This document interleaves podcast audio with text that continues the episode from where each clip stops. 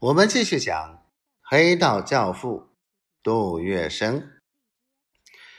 如此一来，杜月笙在市参议会中的势力越来越大，其能量也远远超过了潘公展，以致市政府的不少议案，吴国桢与潘公展都要事先征求杜月笙的同意，参议会上才能顺利通过。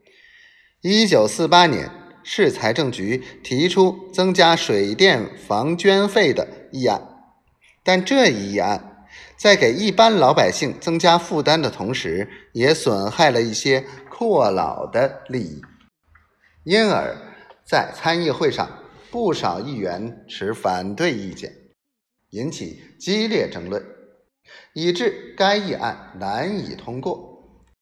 吴国桢。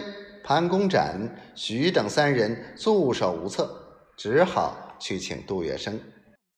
当时杜月笙气喘病发，正在卧床养病，见吴国桢亲自来请，只好带病前往会场，作为房捐水电费提价的提案人，参加此次参议会。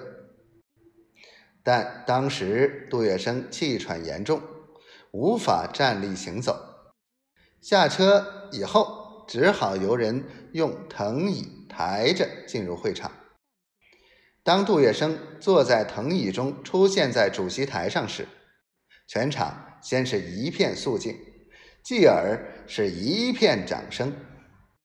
杜月笙用沙哑的声声音，气喘吁吁的、断断续续的说了一段话。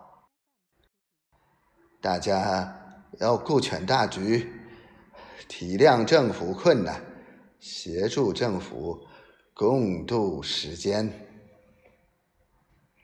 杜月笙讲话结束后，此项议案一致通过，再也没有任何人提出异议。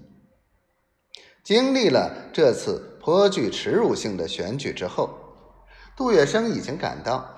自己在蒋介石及国民政府眼里已经成为了一个无用之人，甚至是绊脚石。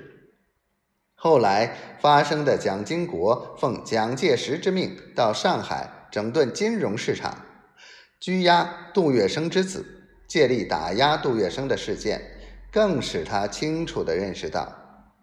似乎上海这片土地已经不再属于他这个上海王了。想起当年为抗战、为蒋家江山费尽心血的情形，再想起现在处处受气、屡遭打压的悲凉境地，杜月笙心中酸楚可想而知。在经过了一段时间心灵上的漫长煎熬后，他萌生了退意。解放前夕，战争的火焰再一次燃烧在这片久经沧桑的土地上。杜月笙决定举家逃往香港。于是他再一次毗邻湘江。但他不知道的是，他以后再也没有机会踏上那片曾经属于他的。十里洋场了。